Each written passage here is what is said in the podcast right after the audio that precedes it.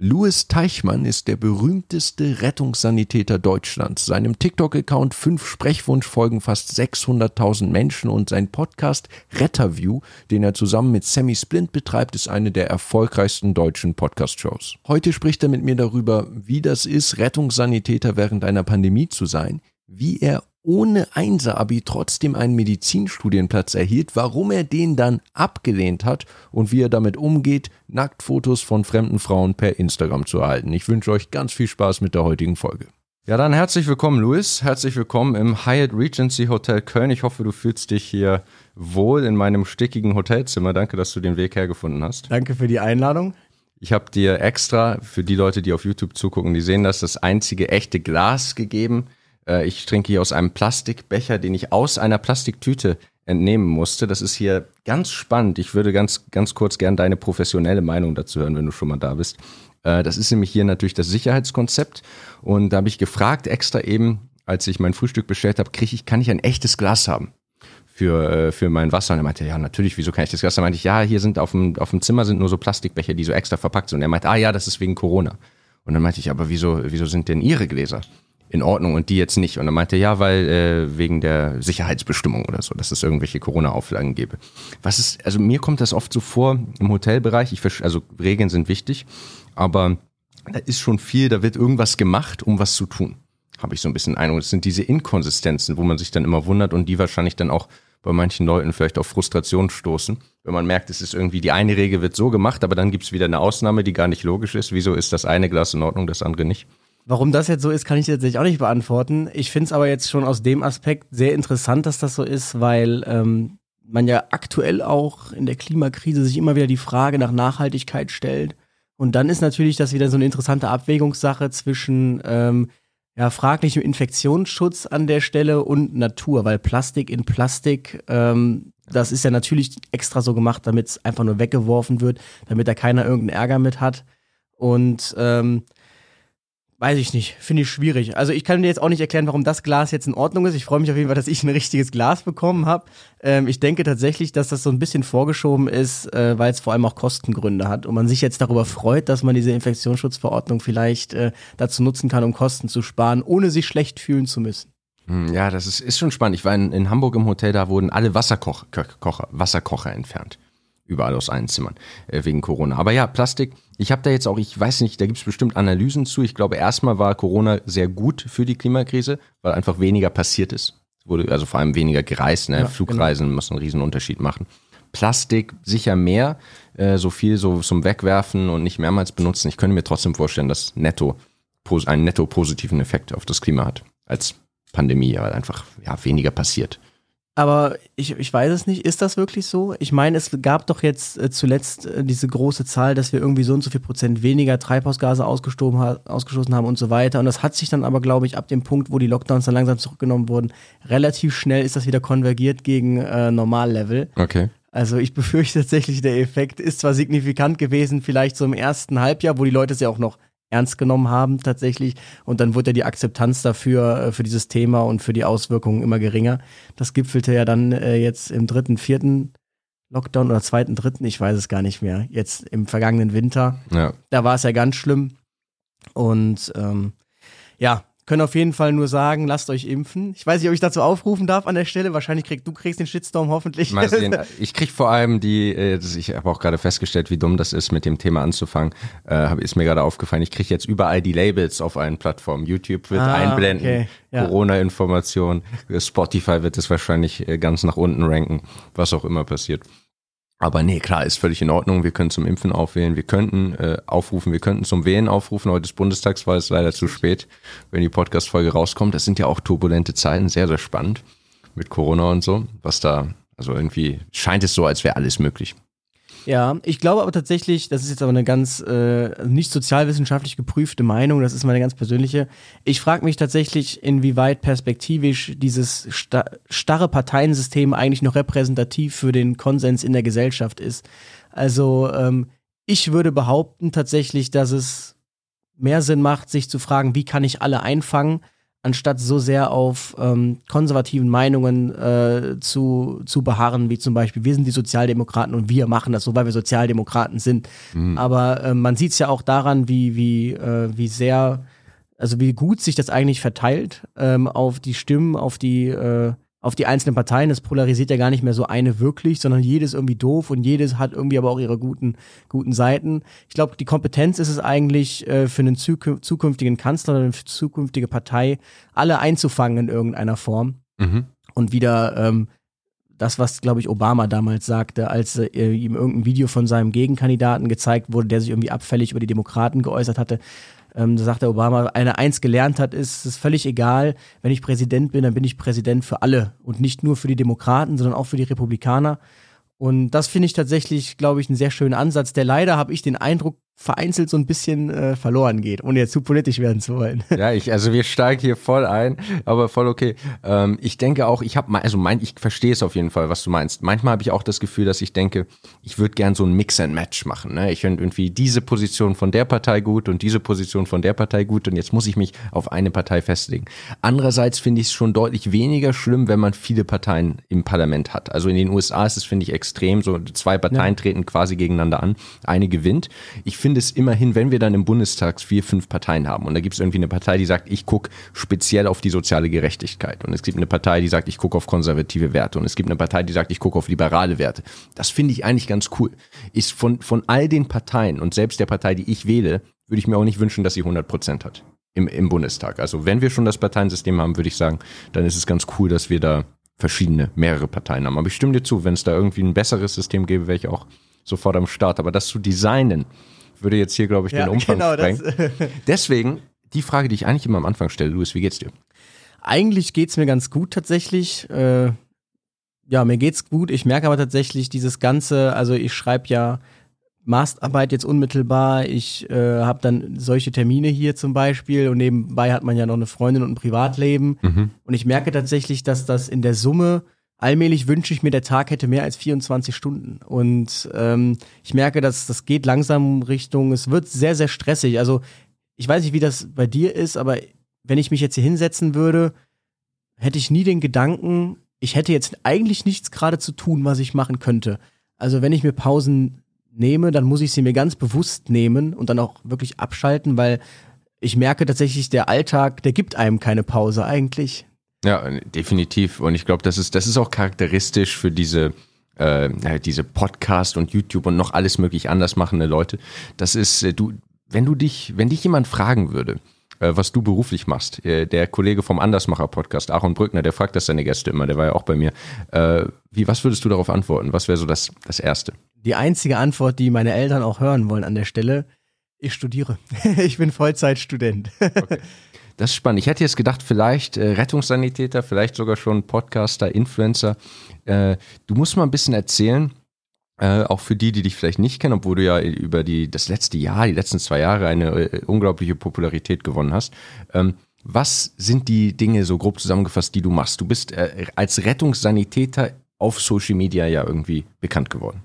Ja, genau. Was mache ich eigentlich? Ich studiere, also ich habe 2014 FSJ gemacht im Rettungsdienst. So bin ich überhaupt erst in diese ganze Schiene gekommen. Und das ist halt relativ cool. Das ist ja aufgrund des äh, Zivildienstes, den es damals noch gab, so ausgelegt eigentlich, dass man innerhalb von einem Jahr eine Qualifikation hat, die einen dazu befähigt, im Rettungsdienst irgendwas zu machen. Mhm. Es gibt natürlich noch eine richtige Vollzeitausbildung, die geht dann drei Jahre, wenn man das dann wirklich machen möchte für den Rest seines Lebens. Aber eben für diese Zivis ähm, gibt es so ein Einjahrespaket.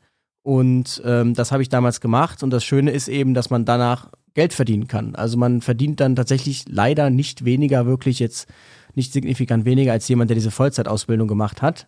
Ach was. Und genau, das sind wenige hundert Euro tatsächlich. Okay, das ist ja spannend. Ganz, ganz kurz dazu. Das, ich habe das auch so in Erinnerung. Es gibt so eine paar monatige Ausbildung, Rettungssanitäter, und dann gibt es den, ist das Notfallsanitäter genau. für mehrere Jahre. Genau. Was ist denn was ist der Unterschied in der, in der Praxis? Der eine hat, glaube ich, ein bisschen mehr Kompetenzen dann auch im, genau. im Rettungswagen. Genau, der Notfallsanitäter hat das fundiertere Wissen, ähm, hat entsprechend auch Freigaben nach sogenannten Standardsarbeitsanweisungen.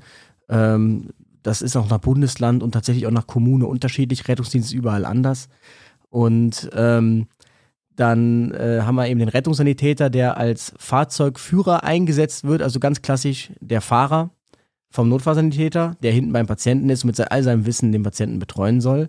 Und dann haben wir den Krankentransport. Das sind so Sekundäreinsätze, Verlegungen von Patienten, Einweisung ins Krankenhaus, aber nicht mit Blaulicht und Tatütata, ähm, da ist eben der Rettungssanitäter der Transportführer, der da beim Patienten ist und der Fahrzeugführer ist da der Rettungshelfer, der nochmal drunter ist, der mal Rettungssanitäter werden möchte. Sehr kompliziert, ich weiß. Das klingt alles ähm, wirklich sehr kompliziert. Du hast auch, ich höre deinen Podcast und da sind dann auch Geschichten, dass man, dass ihr auch immer ja einen Arzt irgendwie manchmal anrufen müsst, weil ihr keinen Arzt vor Ort habt und dann wollt ihr ein Medikament geben, dann sagt der Arzt am Telefon, okay, du darfst das jetzt geben und dann gibt es da auch wieder bestimmte Sachen, die jetzt nur der Notfallsanitäter machen kann und, oder nur der Rettungssanitäter. Also es, es ist scheint sehr kompliziert ein einziges Wirrwarr. Es gab jetzt auch zuletzt eine Aktualisierung des sogenannten Notfallsanitätergesetzes, Paragraph 2a.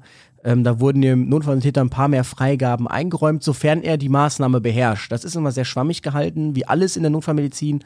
Ähm, man muss dann eben darlegen, im Zweifel, dass man diese Maßnahme beherrscht. Ist natürlich schwierig, das ist greifbar. Wann beherrsche ich denn etwas? Also wann herrscht ein Konsens darüber, jetzt beherrsche ich das? Und ähm, Genau, das ist so ein bisschen schwierig, rechtlich viele Unsicherheiten, deshalb versucht man jetzt dieses Telenotarztsystem auszurollen, zumindest in, in NRW. Ähm, kommt das jetzt flächendeckend, wo man dann eben einen Notarzt anrufen kann, der bekommt sämtliche mehr Werte und Parameter vom, ähm, von der Defibrillationseinheit vom EKG-Monitor übermittelt mhm. und kann sich den Patienten im Rettungswagen auch via Kamera anschauen, sofern das Netz das alles mitmacht tatsächlich. Das ist noch so ein Thema. Das berühmte deutsche Internet Richtig. kann da also auch richtig gefährlich werden. Genau. Und der delegiert dann eine Maßnahme zum Beispiel. Der sagt dann ja dann, gib jetzt mal äh, Morphium so und so viel Milligramm oder so. Und das macht der Notfallsanitäter dann. Bei mir ist es so ein Mix. Also wir wechseln uns eigentlich immer ab, weil der Notfallsanitäter hat eigentlich keine Lust, äh, seinen ganzen Dienst immer nur hinten im Rettungswagen zu sitzen allein. Deshalb wechseln wir uns immer ab mit dem Fahren auch. Und das ist aber überall anders. Genau, das mache ich. Seit 2016 habe ich mich dann dazu entschieden zu studieren und mache das nur noch als studentische Aushilfe. Und jetzt seit letztem Jahr kam das dann irgendwie, weil ich mal irgendwie einen TikTok hochgeladen habe, von selbst dann mit Social Media. Also ich hatte nie den Plan, dann jetzt machst du auf Insta dies und dann machst du auf TikTok das, sondern es kam einfach. Ah ja, aber es kam einfach und ist irgendwie, was hast du, eine halbe Million oder so ungefähr auf TikTok? Bei 600.000. Bei ja. 600.000, das ist ja also schon sehr beträchtlich. Wie ist das, was, was ist deine Theorie, warum ist das Warum hat das so gut funktioniert? Wieso gibt es so viel Bedarf an Rettungssanitäter-Content? Das äh, ist eine gute Frage. Also zum, ich differenziere die Zielgruppe so ein bisschen dahingehend, als dass wir zum einen die Rettungsdienstler haben, die sich darüber freuen, dass endlich mal jemand äh, das sagt, was denen unter den Nägeln brennt und mal zeigt, wie paradox der Job teilweise wirklich ist. Weil man glaubt ja immer, Rettungswagen, der macht den ganzen Tag nichts anderes außer Leben retten. Es wäre schön, wenn es so wäre, aber der Wirkungsgrad ist da ziemlich ähm, gering.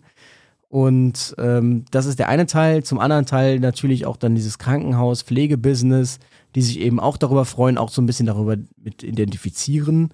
Und ähm, dann eben einfach so ein Teil, ich nenne es immer ähm, Stockholm-Syndrom nur mit Uniform, mhm. die sich einfach irgendwie dazu hingezogen fühlen zu uniformiertem Personal. Das einfach, glaube ich, mit aller Arroganz tatsächlich einfach nur wegen mir schauen. Ich glaube, das ist auch völlig egal, was ich erzähle. Ähm, ich denke auch, dass also diese, bei deinen TikToks, da sieht man dich ja auch immer direkt in dieser Fashion-Weste. Ja. Also diese Jacke, das ist ja, die ist ja echt besonders schick. Die ist ja auch überall anders. Da habt ihr, glaube ich, auch schon drüber geredet genau. im Podcast, dass dein Kollege da, Sammy Splint, dass der irgendwie nicht so eine Richtig. coole Jacke hat. Und mit der sitzt, sieht man dich immer gleich in der ersten Einstellung. Und auf TikTok ist ja diese ersten fünf Sekunden, dass die Leute da wirklich gleich interessiert sind. Und das ist natürlich klar. Es gibt auch, auf TikTok gibt es Piloten zum Beispiel, die TikTok machen. Das kann, ist auch irgendwie klar, warum das, äh, warum das was bringt, wenn da jemand das Cockpit zeigt. Da denkt natürlich, okay, wow, das ist was Besonderes. Sehr, sehr coole Einblicke. Ich werde dich auch natürlich noch fragen, dass du mal erzählst dir vielleicht so die eine oder andere Story, weil das ja der Content ist, den die Leute haben wollen. Aber davon gibt es ja ganz viel auf deinem Podcast. Ähm, jetzt musst du noch ein bisschen erklären, du machst das ja immer noch, aber studierst nebenbei Rettungsingenieurwesen und wirst immer gefragt, was genau das heißt. Äh, was heißt es vor allem in Bezug auf, also ich kann mir so ein bisschen vorstellen, man lernt Grundlagen vom Ingenieurwesen, man lernt äh, beschäftigt sich mit dem Rettungsdienst auf einer vielleicht ein bisschen rausgezoomteren Ebene. Du arbeitest, glaube ich, mit statistischen Modellen, du hast deine Bachelorarbeit geschrieben und vorherzusagen, wo die Rettungsdienste wie ausgelastet sind und so weiter. Darüber können wir auch noch sprechen. Welche berufliche Richtung schlägt man denn damit später ein? So, eine, so ganz altmodisch gefragt, was wird man damit? Was wird man damit? Ähm, es ist tatsächlich ein sehr breit gestreuter Studiengang, wie du schon sagtest, und deshalb genauso breit gestreut ist eben ähm, die Arbeitswelt. Also ich sage immer, der Studiengang gibt einem genug, um dann, wenn man sich selbst äh, das zu verfolgen, was man selbst machen möchte, man muss eben nur den eigenen Anspruch haben, sich in diese Richtung entwickeln zu wollen. Also zum Beispiel, ich kann ja so einen Querschnitt sagen, ganz klassisch wäre jetzt zum Beispiel, ich bewerbe mich nachher bei einer Feuerwehr, gehe in den höheren Dienst und bin dann verbeamtet und dann ähm, Einsatzleiter. Und das wäre so der klassischste Weg, der gemütlichste, würde ich auch fast sagen. Dann ähm, bestünde auf der anderen Seite die Möglichkeit zu sagen, man geht zum Beispiel zu der Firma Rescue Track heißt die, die beschäftigen, das sind nur Softwareentwickler und ähm, unter anderem auch ein Softwareentwickler, den hatte ich von dir erzählt. Und ähm, da meinte er, ja, ich habe ja auch schon in Harvard unterrichtet und so und so. Und ähm, genau, die beschäftigen sich im Prinzip mit Einsatzleitsystemen, beziehungsweise auch mit Routing-Algorithmen und ähm, richtig, richtig coole Sachen. Sieht auch richtig cool aus, muss man sagen. Mhm. Ähm, das wäre dann so die nächste Schiene, wo man dann sagt, okay, da könnte ich zum Beispiel in den Vertrieb gehen. Dann, ähm, weiß ich, wenn man so ein Autohaus geht, dann hat man vielleicht auch noch nie oder schon festgestellt, da steht kein Rettungswagen. Das heißt, scheinbar werden die irgendwo gebaut, diese Rettungswagen, und gibt's nicht von Mercedes ähm, aus der Produktionshalle. Das heißt, da gibt's natürlich dann Aufbauhersteller, die sich nur damit beschäftigen, eben diesen Aufbau, diesen Kofferaufbau zu konstruieren. Ich könnte aber auch noch weiter nach vorne gehen und sagen, ich gehe zu dem Vertrieb Sonderfahrzeuge bei einem Automobilkonzern. Dann Arbeitsschutz, Brandschutz sind so die aus meiner Sicht langweiligsten Themen. Ähm, aber auch dahin kann man sich entwickeln. Also im Prinzip alles, was nur im entferntesten mit Blaulicht irgendwie zu tun hat. Und wenn ich irgendwie noch meine, okay, ich habe eine sehr soziale Ader, könnte ich auch eine Trinkwasserversorgung im äh, Krisengebieten aufbauen. Also das sind alles Dinge, die man lernt. Man muss nur eben für sich entdecken, wohin man gehen möchte und dann sich da aktiv auch hin entwickeln. Jetzt bist du ja schon relativ spät, relativ fortgeschritten in deinem Studium, im fortgeschrittenen Master Semester. Ich schreibe jetzt quasi, ich will jetzt nur die Masterarbeit anmelden und dann ist Ende, ja. Und was kommt denn dann bei dir als nächstes? Das ist tatsächlich eine gute Frage. Also es gibt noch so ein paar Projekte, die jetzt anstehen, unmittelbar. Ich darf es noch nicht sagen, tatsächlich. Aber ähm, da stehen noch so ein paar Sachen an. Es gibt auch schon so ein paar Anfragen und hat auch schon ein paar Abstimmungsgespräche ähm, gegeben. Ich meine, wenn man eine Bachelorarbeit gelesen hat oder ich finde Statistik, Datenauswertung, Data Science unglaublich interessant. Und äh, das ist auch für mich sicher ein Berufsfeld, das ich mir sehr gut vorstellen könnte. Aber ähm, wenn es ganz anders kommt, mal schauen. Ich kann es noch nicht sagen tatsächlich. Okay, ich sehe, du druckst ein bisschen Richtig, herum. Ja. Da wollen wir dann auch nicht zu sehr, zu sehr ins Detail gehen. Aber es ist ja schon spannend, denn du bist ja auch in einer sehr besonderen Position mit diesem plötzlich neu gewonnenen, äh, mit dieser Social Media Präsenz, die ja an sich auch ein Beruf sein kann oder man kann eine ganze Firma draus machen. Äh, wir haben eben schon drüber gesprochen. Du warst richtig überrascht, dass man damit richtig Geld verdienen kann, relativ schnell. Äh, wie verdienst du denn im Moment Geld auf deinen Social Media Kanälen? Ich verstehe es sehr gut, wie es auf YouTube funktioniert.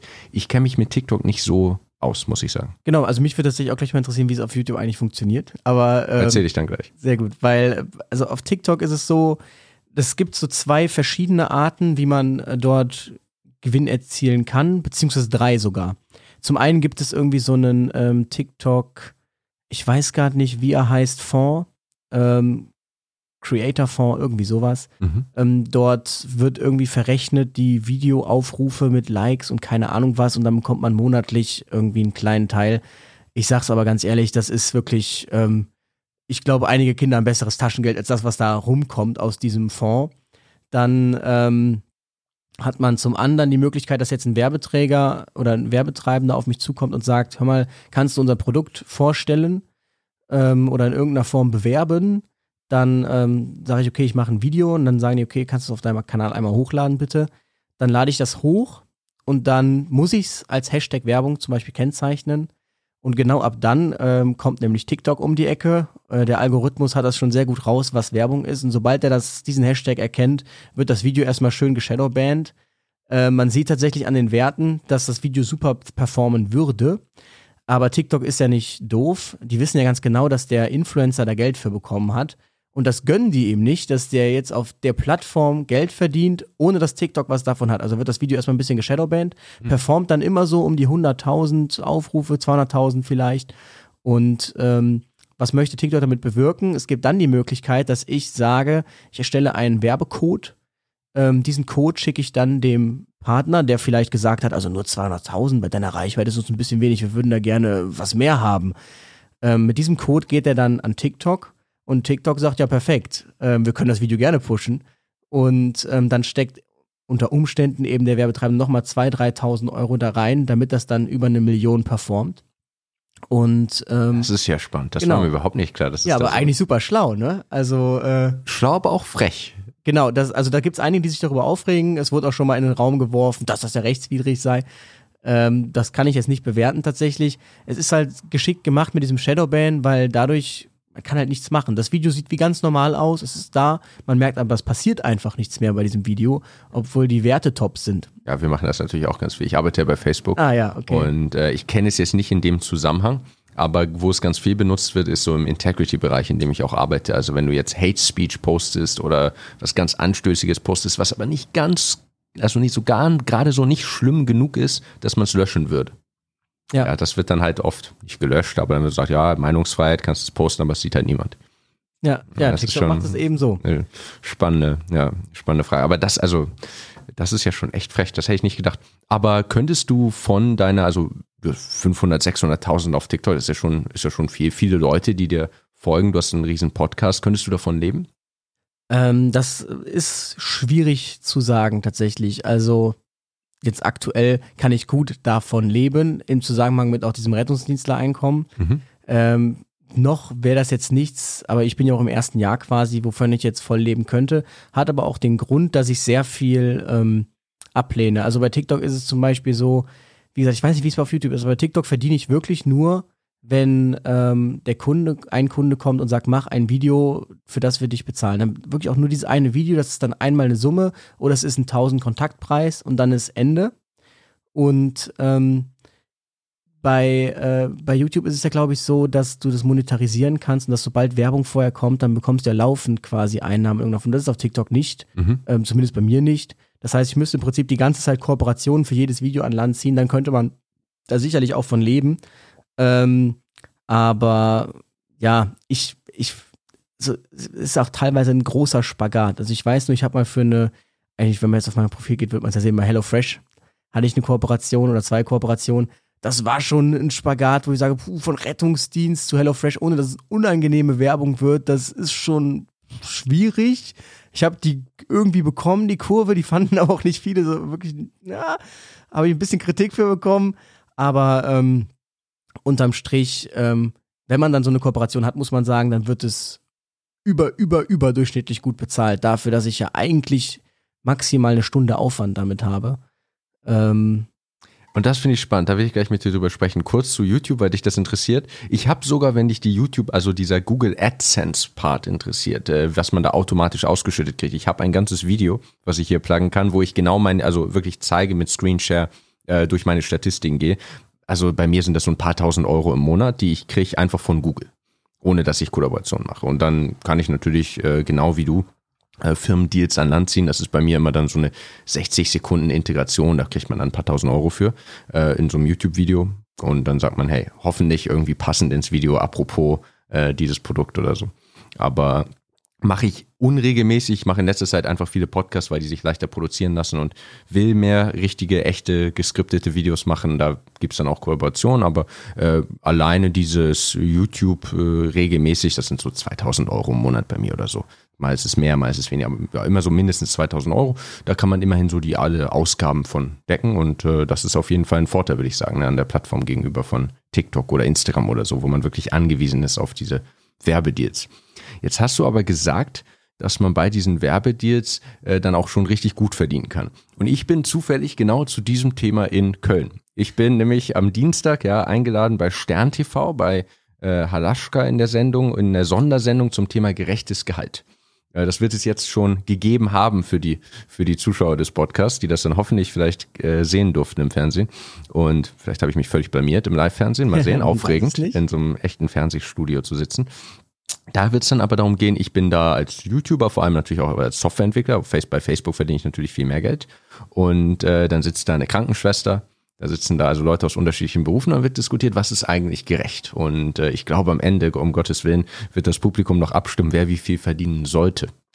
Mal sehen, wie ich dabei wegkomme. Jetzt bist du ja äh, jemand, der in Master studiert, äh, der ein großes Social Media Following hat, der wahrscheinlich eine überdurchschnittliche Karriere, äh, dem eine überdurchschnittliche Karriere bevorsteht. Ich hoffe es. Das, äh, eine Prognose. alle, alles, alles äh, sch- scheint in die Richtung. Äh, du arbeitest aber auch als Rettungssanitäter, was, ja, ich würde sagen, so, so ein anständiger Job ist. Ne? Es ist ein, äh, ein, ein praktischer Job, ein physisch strapazierender Job, der jetzt nicht extrem gut bezahlt ist wahrscheinlich. Äh, also man wird damit nicht reich.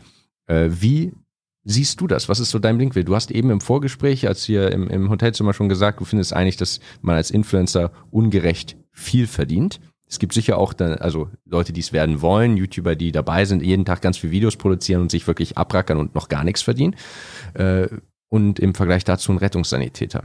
Ist das gerecht? Verdient äh, gerade diese Pflegekräfte, Rettungskräfte, verdienen die genug in Deutschland? Was ist deine Meinung? Das ist natürlich eine schwierige Frage. Ich Für mich ist das jetzt Vorbereitung auf die, auf die Sendung am Dienstag, ne? Äh, ich glaube tatsächlich auch, dass sie dich da so ein bisschen ganz bewusst ausgewählt haben. Also wenn du auch sagst, dass da das totale Gegenteil in Anführungsstrichen dann so Krankenpflege oder so dabei ist, dann äh, wollen die da glaube ich schon ganz bewusst mal so eine ähm, so eine so eine Diskrepanz schaffen. Aber ähm, ja, ob das gerecht ist, ich sag ganz ehrlich, für vier Monate beim Rettungssanitäter für vier Monate ähm, Qualifikationslehrgang finde ich es gerecht, was dann dabei rumkommt. Ähm, beim Notfallsanitäter für drei Jahre Berufsausbildung finde ich es teilweise ungerecht, wenn man das jetzt nur auf das, ähm, auf den Ausbildungsstand skaliert. Wenn ich mir dann aber überlege, was ich dann praktisch machen muss im Vergleich zu anderen ähm, Berufen, die ich ja eigentlich auch hätte ergreifen können, dann finde ich es ähm, ungerecht, weil man braucht ja nun mal Menschen, das ist ja eine kritische Infrastruktur, man braucht Menschen, die es machen, also irgendwer muss es machen und ähm, ich finde, dass einfach zu viele unbekannte Variablen, über die man vorher nicht aufgeklärt wird, dann nachher auf einmal aufploppen. Zum Beispiel so eine Pandemie. Hm. Also hätte mir einer vorher, das sagen alle immer, das ist ja dein Job. Also ich weiß nicht, hätte mir einer vorher gesagt, dass es mein Job sein wird in der Pandemie, wo keiner weiß, Long-Covid kannte man noch nicht letztes Jahr im Februar, da hieß es, es ist eine schlimmere Grippe, das war's. Ähm, dass man da in eine Pandemie geschickt wird, ohne dass es Masken gibt, weil die gab's nicht. Und dann heißt es, nehmt hier einen Mund-Nasenschutz mehrfach, was heute ja absolut verpönt wäre. Also man quasi mehr oder weniger wissentlich voll da reingeschickt wird in diese, in diese Gefahr, dann weiß ich nicht, ob ähm, ich diesen Beruf dann noch gemacht hätte und ob den andere ergriffen hätten und ob das überhaupt dann gerecht ist, das Gehalt. Natürlich gab es jetzt so einen Corona-Bonus, aber da wollte sich das Bundesgesundheitsministerium ja auch nicht wirklich dran beteiligen, weil es ja hieß, ja gut, ähm, aber eigentlich hattet ihr doch weniger Einsätze, weil die Sportplätze waren ja geschlossen. Und ähm, als wenn sich 90 Prozent unserer Einsätze auf Sportplätzen abs abspielen würden, aber das ist ein anderes Thema. Ähm, ich finde, für das, was man leistet, und wenn man sich anschaut, dass teilweise die Leute, die jahrelang ähm, anderen Menschen geholfen haben, irgendwann selbst Hilfe brauchen quasi, weil der Rücken kaputt ist. Also ich sag ganz ehrlich, ich merke es auch schon. Ähm, ich kann auch nicht lange Auto fahren, weil dann tut der untere Rücken weh und das kommt definitiv vom Rettungsdienst. Das ist ein typisches Rettungsdienstlerproblem. Da gibt es auch Statistiken von Krankenkassen drüber, ähm, weil am Rücken schon in Arbeiten gespart wird. Es gibt elektrische Trageeinzugssysteme, bla bla bla, da geizt man und ähm, ich finde, die Rahmenbedingungen sind sehr schlecht, sehr wenig Wertschätzung auch von der Bevölkerung und ähm, das Gehalt macht das leider nicht wett. So würde ich es tatsächlich ähm, sagen. Also man müsste wesentlich mehr bekommen, um diese ganzen Sachen wirklich ähm, tolerieren zu können, dass man wesentlich sagen kann, ah, weißt du was, ich verdiene hier so viel, dann ist das jetzt halt so. Aber es ist ja leider so, ich mache dreieinhalb Jahre Berufsausbildung, werde zu Einsätzen geschickt, auf, für die ich nicht ausgebildet wurde, bin vielleicht dann noch frustriert. Dann ähm, muss ich mehr oder minder hier ähm, Taxi spielen, dann ähm, bin ich mehr oder weniger nur eine Serviceleistung für einige. Und ähm, dann werde ich auch noch angespuckt vielleicht im Einsatz, weil irgendein 18-Jähriger alkoholisiert ist und sich nicht im Griff hat. Und ich meine, du warst ja auch gestern feiern, ich weiß nicht, ob du da schon irgendwie eskalative Szenen beobachtet hast, aber Köln äh, rühmt sich jetzt auch nicht irgendwie mit, mit, mit, mit Nettigkeit an, an Abenden. Also ich muss schon sagen, so eine 5000 Euro Kamera am ausgestreckten Arm zu schwenken, da fühlt man sich nicht überall in Köln wohl. Ja, Also genau. es ist schon, es ist schon auch so ein bisschen so ein, ja, ich will nicht sagen Assi-Milieu, aber Assi-Milieu teilweise. Also nee, ist wirklich, äh, ich bin da, bin da durchgegangen und dachte, also cool. Die meisten Leute sind nett, gute Stimmung und so, aber es schon gibt auch viele, die so ein bisschen so gefährlich aussehen wollend äh, wahrscheinlich auf der Straße rumlaufen und äh, ja, es ist eine sehr gemischte Szene einfach. Da, ich war, wie du schon sagtest, gestern Samstagabend spontan. Äh, das, also es war auch total cool. Ich habe auf Instagram geschrieben, hey, ist jemand in Köln und dann hat mir einer, ein Typ, den ich der mich in London mal zufällig erkannt hatte, der da meinen Master gemacht hat, der mir auf Instagram folgt, hat mir gesagt, hey, ja, komm mit uns mit. Sind wir durch die Straßen gezogen, haben noch eine Twitch-Streamerin äh, gefunden, die da auch, als ich gerade meine Kamera wegstecken wollte, weil ich dachte, oh Gott, hier sind zu viele Leute, da kommt dann plötzlich so ein Mädel mit so einem ausgestreckten Selfie-Stick und ist gerade live auf Twitch und spricht auf Englisch in ihr iPhone. Also ganz, ganz unterschiedliche Typen ganz viele nette Leute, aber man merkt auch, ich kann mir vorstellen, dass du da vom Späti doch öfter mal beruflich unterwegs warst. Also. Ja, die Kölner Ringe, die haben es auf jeden Fall in sich. Berlin soll ja noch schlimmer sein tatsächlich. Und insofern finde ich es nicht gerecht für das, was man tut. Also wenn man das skaliert jetzt über den Aufwand, den man hat und was man da körperlich auch reinstreckt, das ist ja nun mal eine körperlich harte Arbeit. Auch nachts um drei Uhr morgens aufstehen, innerhalb von zwei Minuten am Rettungswagen sein, losfahren und dann äh, Vielleicht auch nur zu Husten, Schnupfen, Heiserkeit, was einen dann wiederum frustriert, wo man sich denkt, warum macht man das hier eigentlich alles? Ähm, Finde ich, könnte es, es im Gehalt könnte sich schon mehr Wertschätzung widerspiegeln, wenn man sie denn zumindest an anderer Stelle nicht bekommt. Und du bist jetzt ja auch jemand, der da noch aus einer relativ privilegierten Position sprichst. Du machst das äh, ja nur quasi irgendwie zwei Tage genau. die Woche, zwei lange, harte Tage die Woche. Aber das muss sich ja nochmal ganz anders anfühlen. Ich meine, du machst dann ja ganz viel andere Sachen und hast ganz viel Abwechslung und hast dann reine Schreibtisch- oder Kopfarbeit oder diese Social-Media-Geschichten, was auch immer das ist. Und jemand, der das wirklich Vollzeit macht, das, äh, das stelle ich mir schon vor, dass das strapaziert und das, das glaube ich, in einer Weise strapaziert wie jemand wie ich, du kannst das ein bisschen einschätzen, weil du die Arbeit kennst, aber ich glaube, dass Menschen wie ich, die eigentlich immer nur akademisch gearbeitet haben, das überhaupt nicht nachvollziehen können. Und da kann man sich gar nicht richtig gut reinversetzen. Und das ist dann äh, einfach zu sagen, das finde ich jetzt gerecht oder ungerecht, aber das kann man eigentlich als Außenstehender gar nicht beurteilen. Die Frage ist aber immer, was das letztlich heißt. Also das sind ja auch so diese Sachen, man riskiert da sein Leben womöglich in der Pandemie, das kann man ja ganz schwer auf, aufwiegen und jetzt sagen, so, das wäre jetzt das richtige Gehalt. Und dann ist ja immer noch die Frage, was man dann mit der Information macht. Da bin ich auch gespannt, wie das am Dienstag läuft. Wenn wir jetzt sagen, okay, wir finden das ungerecht, dass der äh, Sani so und so viel verdient und der Softwareentwickler so und so viel. Und jetzt? Also das, äh, äh, ich meine, das, mein Gehalt zum Beispiel, in der privaten Wirtschaft ist das ja noch, noch eine einfachere Rechnung. Es gibt so und so viele Leute, die Facebook nutzen, die Firmen sind bereit, so und so viel Geld auszugeben und dann ist halt, das ist die Facebook Revenue und dann stellen die so und so viel Softwareentwickler ein und da kommt sowas bei rum. Kommt halt einfach, es ist einfach, ist ja einfach ein Fakt oder ein Markt, äh, dass ganz, ganz viel Geld in, diese, in diesen Werbemarkt im Internet gesteckt wird und dass also Softwareentwickler wie ich mit unserer Arbeit da so viel Kapital letztlich effektiv bewegen und nutzen können, dass mir das dann äh, entsprechend ein sehr gutes Gehalt ausgeschüttet werden kann. Im staatlichen ist das immer noch ein bisschen schwieriger. Da ist ja der Staat kann da noch ein bisschen mehr äh, ganz andere Budgets hin und her schieben, weil er in ganz unterschiedlichen Bereichen Geld zur Verfügung hat. Aber da wird ja auch überall immer mehr gefordert. Mehr in die Schulen, mehr in die Kinder insgesamt, mehr in die Infrastruktur, mehr in die Straßen, mehr in die Rettungssanitäter. Und auch das Geld muss ja irgendwo herkommen, auch wenn das noch viel komplexer auszurechnen ist und ich da auch gar nicht wirklich qualifiziert zu bin. Aber ich denke dann immer, was ist also, es fühlt sich ungerecht an und ich wünsche jedem, dass er möglichst viel verdient, aber wie löst man das? Ich meine, ja, man, kann, weiß, man, man zahlt ja, ja Gehälter auch nicht gesellschaftlich zu, es sei denn, man möchte jetzt in, in, in ganz äh, sozialistische Richtung gehen. Es ja, ist ja nun mal das, der Mann. Das ist ja dieses Problem auch immer, was man sagt, Fußballer verdienen so viel. Und dann denke ich mir dann auch, ähm, gut, also das ist ja nicht so, dass das Geld irgendwo aufploppt, also dass wir so einen riesigen Geldberg haben, woraus wir schürfen und dann wird einfach den Fußballern ganz viel Geld gegeben. So ist es ja nicht. Es hat auch niemand entschieden. Es Richtig, hat sich jetzt nicht genau. jemand hingesessen und sagt, ich finde, der Fußballer sollte so viel verdienen. Genau, also die Leute ähm, schauen Fußball ohne Ende ähm, dadurch werden unglaubliche Werbeeinnahmen generiert, Sponsorenverträge, was weiß ich, weswegen der Verein den Fußballern so viel Geld zahlen kann, weil der Verein natürlich auch weiterhin daran interessiert ist, wirtschaftlich zu wachsen und seine Position zu halten, muss er natürlich so ein gewisses Gehalt aufrufen. Ähm, aber dieses Geld ist ja nun mal da.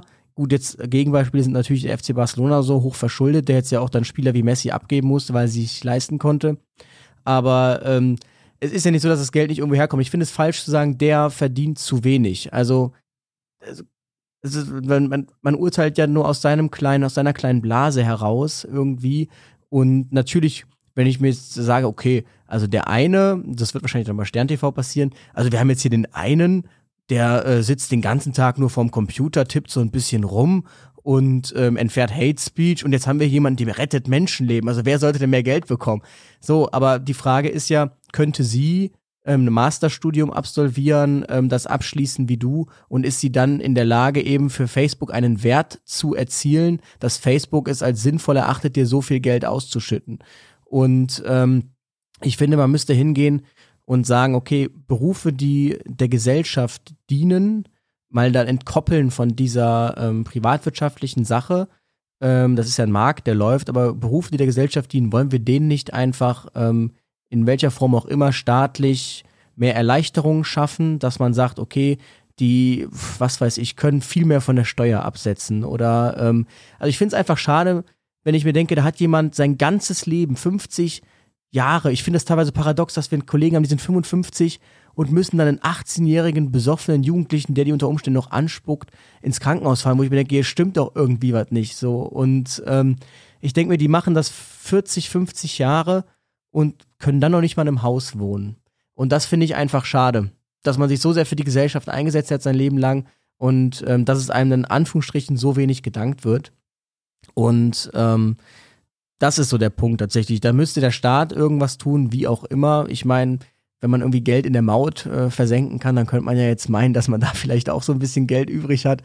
Ähm, ja. Ich würde mir auch wünschen, dass das möglich ist. Es ist immer sehr schwierig, finde ich. Also, äh, wie gesagt, bei der, bei dem, beim freien Markt, bei der Privatwirtschaft ist es noch leichter, so zu rechnen, wie viel Geld kommt rein, ja. wie viel geht raus. Der Staat bewegt so viele verschiedene Töpfe von Geld, dass man da also wenn der, ich könnte jetzt eine Meinung zu sagen, aber dann irgendjemand, der sich besser auskennt, könnte das dann sofort wieder widerlegen. Genau. Das ist schon sehr, sehr komplex. Äh, jetzt hast du mehrmals schon gesagt, äh, über, du hast mehrmals über Wertschätzung gesprochen, über das angespuckt werden und so weiter.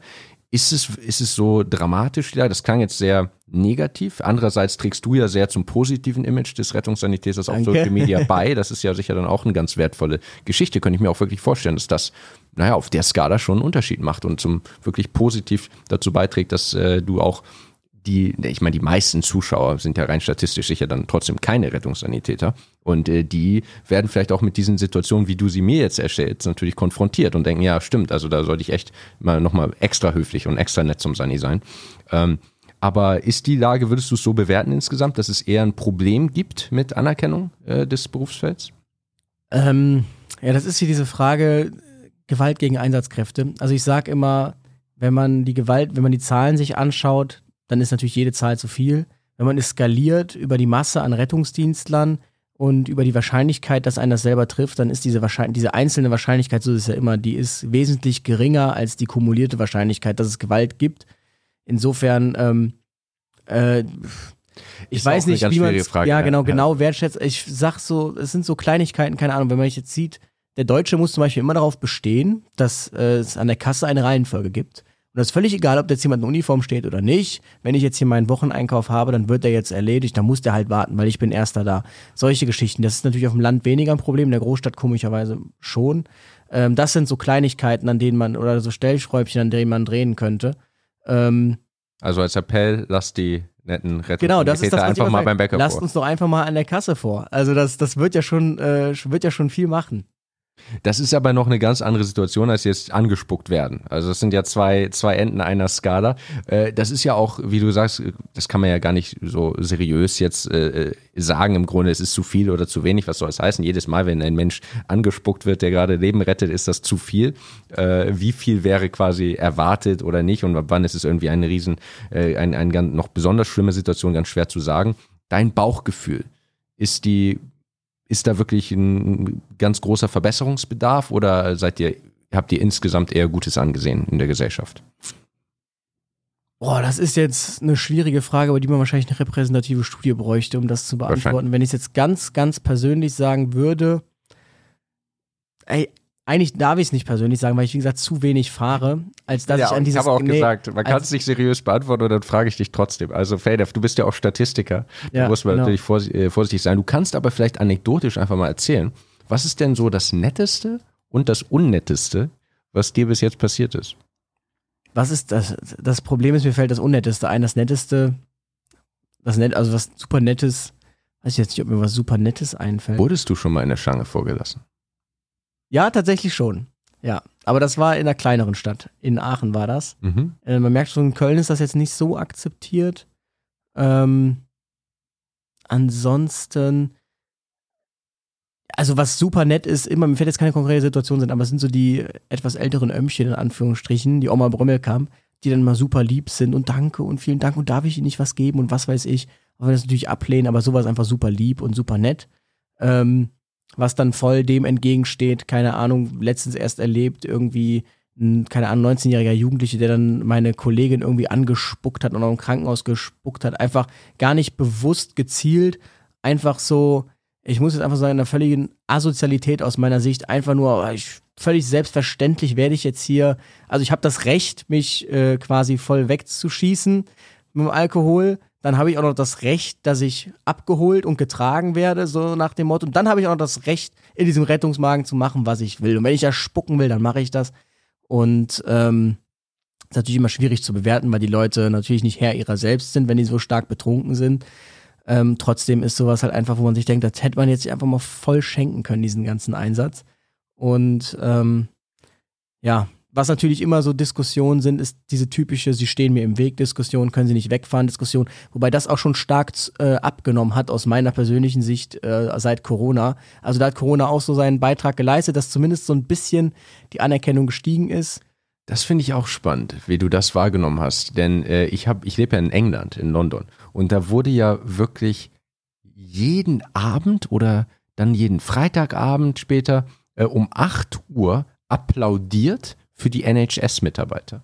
Also da wirklich mal, da hat man wirklich gehört, was ist hier los? Ach ja, es ist 20 Uhr, alle stehen auf dem Balkon und klatschen. Ganz England, ganz Großbritannien. Äh, ich weiß nicht, ob es hier in Deutschland was Vergleichbares gab, aber Gab's man hat auch? wirklich den Eindruck, dass äh, NHS da nochmal sehr viel Rückhalt gewonnen hat. Und sowieso, wenn ich irgendwie, ich erinnere mich schon früher, wenn ich in London, ich sitze im Comedy Club, irgendein Gast wird gefragt, ja, was arbeitest du? NHS, ich bin irgendwie oder Krankenschwester, sonst alle applaudieren plötzlich, alle sind begeistert. Also da gibt es schon sehr, das wird sehr zelebriert. Äh, Habe ich so gar nicht. Ich weiß nicht, ob das in Deutschland vergleichbar ist und äh, ob es sich mit Corona verbessert hat. Wie du sagst, es hat sich verbessert. Also subjektiv hat sich es ein bisschen verbessert. Ähm, es gibt trotzdem noch Leute, die einem zum Beispiel dann auch ihre Covid-Erkrankung bewusst vorenthalten. Ähm, und das dann erst so nebenbei droppen. Ähm, und das Problem ist, es wird dann nicht verfolgt. Also streng genommen müsste man jetzt eigentlich hingehen und dann müsste man eine Anzeige schreiben. Aber das ist alles so langwierig und so, dass er dann einfach damit durchkommt. Und das ist eben das Problem, dass sich dann dieser Schlendrian so ein bisschen, ähm, so ein bisschen einbürgert. Also wir hatten das Geklatsche auch für zwei Wochen, drei Wochen oder so. Ähm, als die Leute dann genervt waren, weil sie gemerkt haben, verdammt, das Klatschen führt jetzt nicht dazu, dass das Virus verschwindet, waren sie dann lieber alle wieder genervt. Ähm, dann war es zwischenzeitlich die Phase, wo es da hieß, man würde mit Intensivbetten betrügen. Ähm, dann war tatsächlich irgendwas mit diesem Divi-Bettenregister. Äh, da war tatsächlich, gab es Ungereimtheiten, das hat das Ganze nicht verbessert. Ähm, da hat ja sehr polarisi polarisiert die Doc, Caroli, Doc Caro Holzner. Ich weiß nicht, ob du sie kennst. Sie war auch bei Stern TV in dieser Zeit, die eben ähm, Oberärztin ist in der Notaufnahme und eben auch gesagt hat, die Intensivbetten sind voll und so weiter. Wir müssen dies, wir müssen das machen und äh, wo die Leute eben das auch nicht glauben wollten, meinen, die sind ja alle voll, äh, das, haben das völlig abstrus aus, zeigt schon wieder, wie sehr die Leute sich in ihrer Blase bewegen. Ähm, es bringt mir nichts, wenn äh, in München oder wenn in Berlin freie Intensivbetten sind, dann bringt mir das in München nichts. Aber die Leute schauen sich das dann an und sagen, es sind doch gar nicht alle Betten belegt. Aber ähm, ich fliege ja keine Patienten von München nach Berlin. Das ist ja völlig abstrus. Ja. Aber diese ganzen Sachen, also das ist einfach das, was mir fehlt, auch mit dieser ganzen Pandemie, diese Abstraktionsfähigkeit und dieses mal kurz einen Schritt zurück, einen Schritt zurücktreten und mal kurz versuchen, irgendwie auf diese ganze Situation, diese Lage zu blicken und aus diesem persönlichen Kaninchenbau rauszukommen, was man ja übrigens auch YouTube und ich weiß nicht, ob man es auch Facebook vorwirft, teilweise, dass die Algorithmen so einen Kaninchenbau, so ein Rabbit Hole erzeugen, dass man quasi ähm, denkt, dass der Algorithmus merkt irgendwie, keine Ahnung, man interessiert sich scheinbar dafür, dass die Erde eine Scheibe ist und schlägt dann nur noch Videos vor, ähm, die das auch befeuern, dass man dann irgendwie denkt, das wäre jetzt tatsächlich gesellschaftlicher Konsens. Ja. in seinem Kaninchenbau. Ja, das ist dieser Echo Chamber Effekt. Ja. Ne? Man kriegt immer einfach die eigene Meinung zurückreflektiert. Ist ein Problem. Es ist kein Problem, das quasi so designt wurde. Natürlich hat sich niemand hingesetzt und gesagt, wir wollen, dass die Leute irgendwie immer nur bei ihrer eigenen Meinung bleiben, sondern wir wollen ein Produkt bauen, das von den Leuten ganz viel genutzt wird. Ja. Und jetzt das Problem, die Leute hören einfach am liebsten ihre eigene Meinung. Ja, das Und das ist, ist die Frage, an welcher Stelle sagst du jetzt als Firma, dass du, da willst du also quasi aktiv die Leute davon abhalten, dein eigenes Produkt zu nutzen. Das ist viel, viel verlangt von einer Firma, die Geld verdient mit ihrem Produkt und Mitarbeiter davon bezahlt und so weiter. Es ist gar nicht so einfach zu sagen, wo, da, wo man da die Grenze zieht. Immerhin im Corona-Bereich wird ja schon sehr viel gemacht, sowohl von YouTube als auch von Facebook. All diese Firmen machen ja ganz viel. Also wenn du Fake News, also wenn du irgendwas, wenn du, wie gesagt, Corona im Podcast erwähnst, dann wird da jetzt auf jeden Fall beim YouTube-Video stehen. Übrigens, hier sind, ist irgendeine einigermaßen seriöse Webseite mit Informationen zu Corona wie viel das am Ende bewirkt, ob das das auch nur ansatzweise kompensieren kann, dass vielleicht im Video selbst dann was ganz anderes gesagt wird, sei dahingestellt, aber es wird immerhin versucht, da ein bisschen was zu machen. Ja. Wenn du jetzt äh, manchmal so sehr unnette äh, Situationen erlebst, äh, hast du da manchmal das Gefühl, dass du sagst, ey, warum gebe ich mir das eigentlich? Ich mache irgendwie meinen Masterabschluss, ich äh, bin, äh, habe alle möglichen anderen Projekte, an denen ich arbeite. Wieso arbeite ich diese zwei Tage die Woche in so einem harten Job, wo ich dann noch irgendwie am Ende beleidigt werde von irgendeinem 18-Jährigen? Kurze Antwort, ja. Das denke ich mir tatsächlich dann manchmal im Dienst. Ich sage zu Kollegen, wieso mache ich das ja eigentlich noch? Diesen ganzen Scheiß, sage ich dann vielleicht auch, ey, ganz ehrlich. Und ich sage auch, ich spreche jedem meinem Kollegen meine Bewunderung aus und sage ganz ehrlich, ich weiß gar nicht, wie du das Vollzeit hier aushältst, äh, vier Tage die Woche. Also, ähm, keine Ahnung. Also ich denke es mir oft, während der Pandemie habe ich es mir noch krasser gedacht, weil wenn man sich dann vorstellt, Winter im Dunkeln hin, im Dunkeln zurück und dann hieß es ja auch noch, wir haben jetzt Ausgangssperre, um 10 Uhr machen die Geschäfte zu. Das heißt, als äh, man wurde schon wieder abgestraft, wenn man quasi zu seinem Dienst geht, weil wenn man dann bis 19.30 Uhr Dienst hat, zieht man sich um, dann ist es vielleicht schon halb neun, je nachdem, wo du nach Hause musst, bist du vielleicht erst um zehn zu Hause und dann machen die Geschäfte zu. Und es wird so getan, als gäbe es keine Berufe, die irgendwie darauf angewiesen sind, dass es vielleicht Geschäfte gibt, die bis 0 Uhr oder rund um die Uhr aufhaben. Und ähm, ja, da dachte ich mir schon echt, ey, ganz ehrlich, warum, warum tue ich mir das eigentlich noch an? Und dann denke ich mir aber wieder, eigentlich ist es ja ganz lustig mit den Kollegen ab und zu. Es gibt ja auch wieder positive Momente dann. Aber ich merke wirklich, wenn ich mal so eine Pause hatte, irgendwie zwischen Studium beginnt wieder und äh, letzter Klausur und ich habe wirklich Vollzeit gearbeitet, habe ich super schnell gemerkt, dass ich gegen so eine Barriere konvergiere, wo ich merke, ne, ich kann es nicht mehr. Es wird Zeit, dass ich wieder weniger habe. Also das heißt, das machst du auch manchmal. Diese zwei Tage die Woche, das ist, wenn du aktiv im Studium bist und in den Pausen, dann bist du auch Vollzeit als äh, Sani im Einsatz. Genau. Spannend. Äh, jetzt hast du ja, hättest du ja äh, auch eine ganz andere Karriere einschlagen können, eine sehr prestigeträchtige und hast da, das ist ein sehr, sehr ungewöhnlicher Fall. Ich habe schon ein bisschen über Studium und Uni-Zulassung in den letzten Videos auf meinem YouTube-Kanal gesprochen und über dieses sehr, sehr spannende Abiturnotensystem. Äh, du hattest einen Medizinstudienplatz ja. und hast ihn nicht angenommen. Das ist selten. Und ich behaupte einfach mal, das ist, ich habe die Statistik nicht gesehen, aber ich glaube, das ist relativ selten. Äh, vor allem habe ich, was ich äh, lustig fand, im eurem Podcast habt ihr erzählt, dass dein Kollege Sammy Splint, der hatte irgendwie eine 2-3 im Abi, hat er, glaube ich, gesagt, und hat damit zwölf Wartesemester bekommen für, für Medizin. Du hattest eine 2-2 und hast einen Studienplatz gekriegt. Erstmal, wie hast du dir diesen Studienplatz ergaunert? Es heißt immer 1-0-1-1 mindestens oder halt Zulassungstest. Und äh, warum in, in Gottes Namen hast du ihn nicht angenommen? Und äh, was sagen die anderen äh, Sanitäter dazu? Ich, natürlich gibt es äh, Leute, die einfach lieber Sanitäter sind als Arzt, aber ich denke mal, dass es auch in dem Bereich, in diesem medizinischen Umfeld viele gibt, die sagen, wenn ich einen Studienplatz hätte in Medizin, dann würde ich das durchaus annehmen. Ja, was soll ich dir, was soll ich dir sagen? Ich habe schon so oft auf Partys, wenn ich das Leuten erzählt habe, die auf Medizinstudienplatz warten, das ist ja wirklich eine Lebenseinstellung, finde ich gut. Aber Leute, die warten, die warten auch. Und wenn die ihr halbes Leben warten. Wird so jetzt abgeschafft. Genau. Übrigens. Wir haben jetzt so eine Kollegin, die hat mit 28 angefangen zu studieren mit einem Kind. Ähm, und die ist immer dieselbe Frage. Luis, erzähl mir noch mal ganz genau. Wie war das damals mit diesem Studienplatz? Und ähm, ich, ich kann es gar nicht sagen. Ich habe mich beworben, habe überall Absagen bekommen und auf einmal kam eine Mail, ja, übrigens, wir können Ihnen aber einen Studienplatz in, äh, in Marburg anbieten. Ich hatte mich, glaube ich, Köln, Aachen und ich weiß nicht, wo ich mich noch beworben hatte. Und dann hieß es, ja, wir können Sie aber in Marburg, wenn Sie wollen. Und dann habe ich so gesagt, oh, jetzt schon mit 18 dann doch schon Medizin studieren, ich weiß noch gar nicht, was ich so möchte und keine Ahnung was. Dann habe ich erstmal äh, ein freiwilliges soziales Jahr gemacht. Und wenn man FSJ macht, steht an der Studienplatz ein Jahr später noch zu. Ah. Ähm, da stand er mir nicht in Marburg zu, sondern in Göttingen. Also da hatte ich ihn nochmal. Und dann habe ich aber gesagt, nee, ganz ehrlich, ich bin eigentlich ja immer froh, wenn ich aus dem Krankenhaus wieder raus bin. Und ähm, deshalb habe ich ihn dann nicht angenommen. Es war einfach Glück. Hast du das mit irgendjemandem abgesprochen? Was hat die Familie gesagt, dass der Junge den Medizinstudienplatz ablehnt? Ähm, also zumindest meine, äh, meine, meine Cousins, also ich, ich habe einen großen Teil Ärzte in der Familie, die fanden das natürlich schade. Ähm, jeder Freund, der irgendwie Medizin studieren will, hasst mich dafür. Und ähm, meine Eltern tatsächlich haben mir immer freien Lauf in meiner Entwicklung gegeben. Also ähm, ich stand auch schon kurz davor, Wirtschaftsinformatik an der Frankfurt School of Business and Finance zu studieren und hatte auch schon einen Arbeitsvertrag mit der Deutschen Bank. Es war eine Kooperation. Man kann Wirtschaftsinformatik, kann ich mich äh, beworben, wurde auch genommen. Und dann dachte ich mir jetzt, hast du da wirklich Lust drauf, jetzt Wirtschaftsinformatik in, äh, in Frankfurt zu studieren bei der Deutschen Bank? Und dann habe ich auch das sein gelassen. Du hast mir geschrieben auf Instagram, dass du, so haben wir uns ursprünglich kennengelernt. Ich muss ja zu meiner Ehre sagen, dass du mir geschrieben hast. Und ich. zwar hast du mir geschrieben, äh, dass du hast dich irgendwie bedankt für das Video mit der Lebenslaufvorlage. Ja. Da hattest du dich für irgendeinen Job oder ein Praktikum ja anscheinend beworben. Was war das denn? Genau, das war tatsächlich ähm, Praktikum jetzt dann schon im Rahmen Rettungsingenieurwesen. Ähm, das war für Vertrieb Sonderfahrzeuge bei einem großen Automobilkonzern. Hm.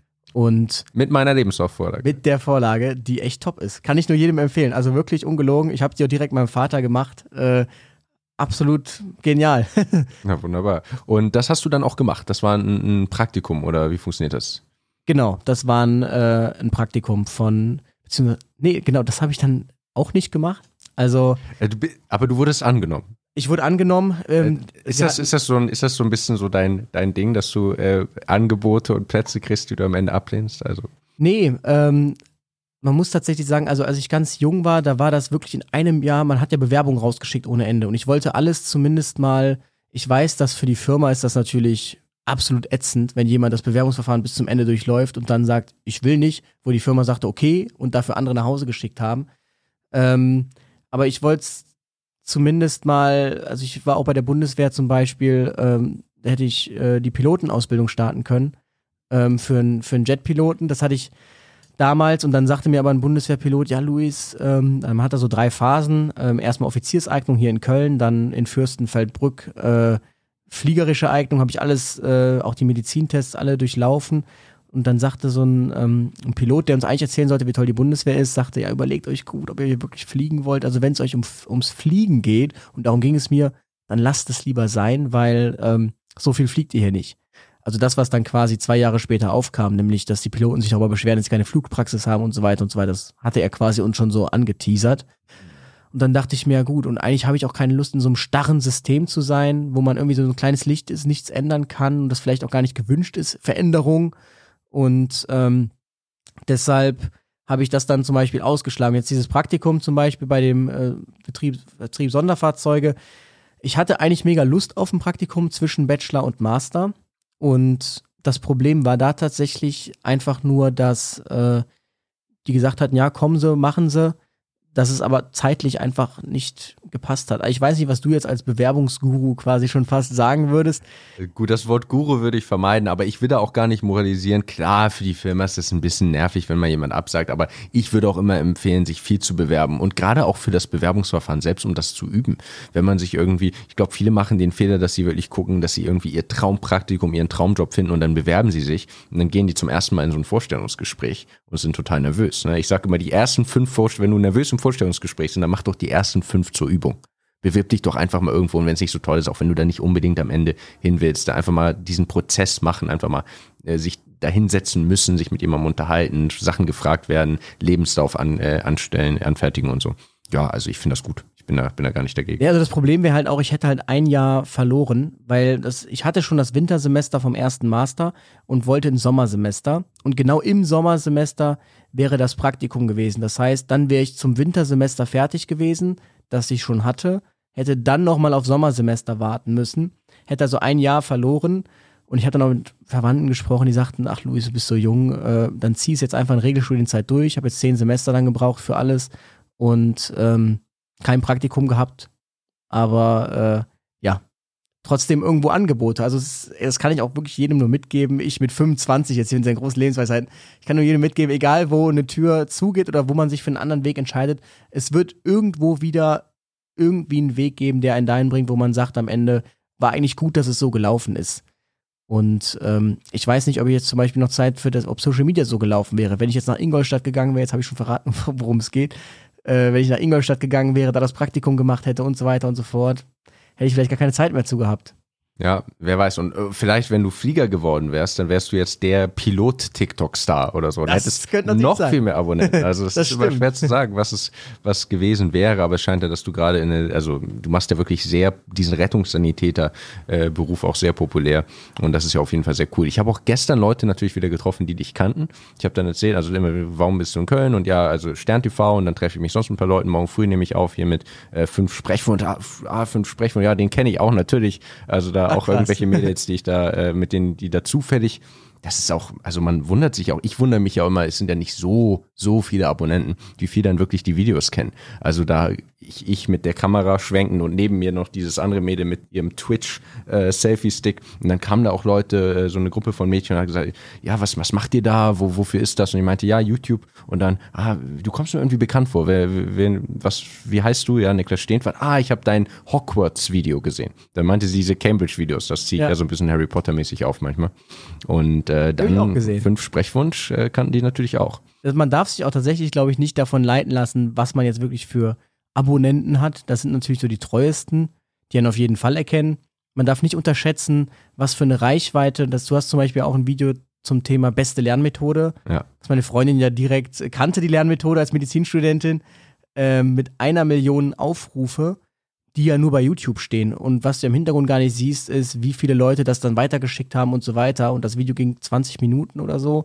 Und ähm, das heißt, äh, das darf man nicht unterschätzen, diese Peripherie-Reichweite, wie ich sie jetzt einfach mal nenne. Stimmt, das waren auch solche Leute, ne? Genau. Ich meine, die, die musste ja nach meinem Namen fragen, um mich zu erkennen. Das Richtig. war jetzt niemand, der von den paar tausend Leute, die meine Instagram-Story jeden Tag gucken Genau. oder so, die dann wissen, ich bin in Köln, die gibt's natürlich auch. Aber, sie hat ein Gesicht einfach ja. schon mal irgendwo äh, wahrgenommen. Ja, das ist das. Dieses, ich kenne ich irgendwo her. Das ist ja auch, und das ist ungewohnt, muss ich auch sagen. Ich meine, wir sind beide, glaube ich, äh, jetzt Menschen, die da relativ, denen das relativ schnell passiert ist, dass es irgendwie, dass man irgendwo erkannt wird. Ja. Äh, Und mir passiert es ja immer noch relativ selten, weil ich in London lebe, aber wenn ich dann mal in Deutschland bin, dann passiert es und selbst in London ist es schon passiert. Oder dass auch Leute hinterher schreiben. Das ist immer so, so was Merkwürdiges. So, ich habe dich gesehen, ich habe dich beobachtet auf der Straße. Denkt man so, ja, hoffentlich habe ich mich gut, gut verhalten.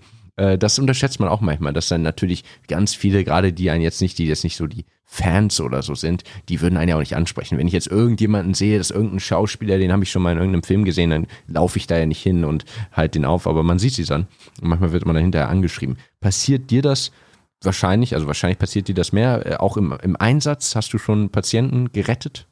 Tatsächlich, ähm, Patienten, hast du schon Fans gerettet? Äh, Fans habe ich, doch, ich habe schon mal, also äh, ganz klassisch, also, da war ich noch gar nicht so groß, aber da kamen wir irgendwie angefahren, halten, die Anruferin stand an der Straße, guckt rein und dann, bist du nicht der?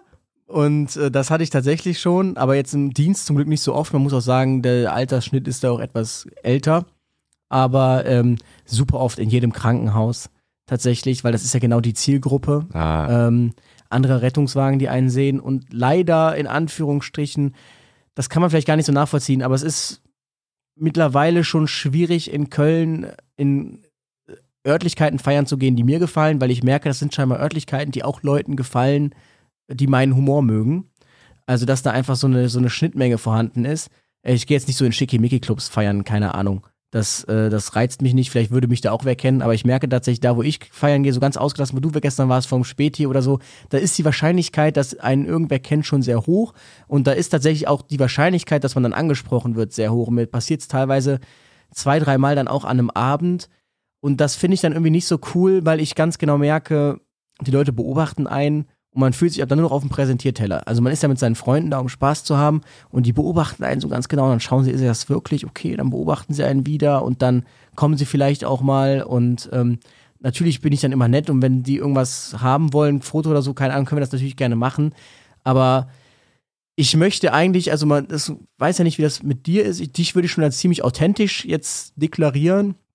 Wenn man dich jetzt auch so privat so ein bisschen erlebt, ganz, ganz bisschen. die fünf Minuten vor, Genau, wollte ich gerade sagen, wir äh, kennen uns ja schon seit Jahren. Aber ähm, ich spiele ja schon eine Rolle. Und ähm, ich halte bewusst die Rolle, entkopple ich so ein bewusst, schon bewusst irgendwie von meinem privaten Sein einfach und Verhalten, weil ich keinen Bock habe irgendwie auf dieses, ähm, ja, den habe ich da gesehen und der ist da, äh, der ist eigentlich ja völlig anders oder der ist so und so und so und so und die Leute erwarten immer so, dass ich dann so direkt witzig bin und alles. So ein Kollege kam mal zu mir und meinte, hör mal, die meinten gerade, hör mal, dein Kollege ist aber gar nicht so lustig wie in den Videos.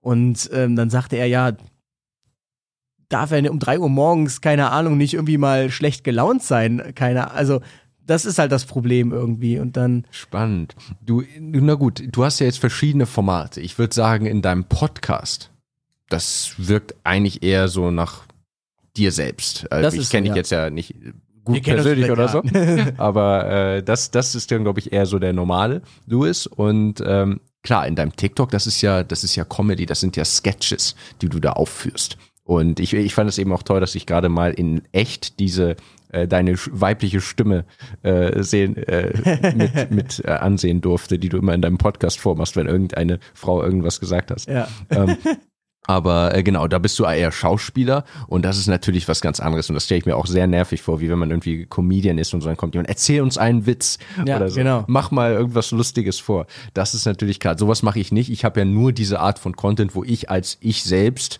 spreche, von meinen Erfahrungen erzähle und das würde ich schon sagen, dass das authentisch ist. Klar, man verhält sich vor einer Kamera anders und ich würde mich jetzt, also man, ich bin ja viel mir allem, was ich sage, jetzt gerade viel bewusster, weil Kameras und Mikrofone laufen. Ne? Also wenn ich jetzt äh, hinterher mit dir irgendwie kurz plaudere, dann ist es schon ein bisschen was anderes. Aber ich würde schon sagen, es authentisch ist. Und noch stört es mich auf jeden Fall nicht. Ich bin ja jetzt, wie gesagt, in England und habe dann das Privileg, das ist ja auch das Schöne, wenn man deutschsprachigen Content macht, dann kann man ja immer wechseln. Da wird man auch mal erkannt, aber eben wirklich selten. Und dann kann man, wenn ich jetzt in Deutschland bin, dann ist mir das natürlich bewusst, dass da immer mal Leute sind, die die Videos gesehen haben. Es ist ja jetzt auch, ich meine, wir sind ja jetzt keine absoluten Celebrities oder so, dass sich da irgendwie ein Schwarm um einen bildet. Aber ab und zu kennt einen halt irgendwie jemand, hat die, den Content gesehen. Ich finde es eigentlich ganz cool muss ich ganz ehrlich sagen.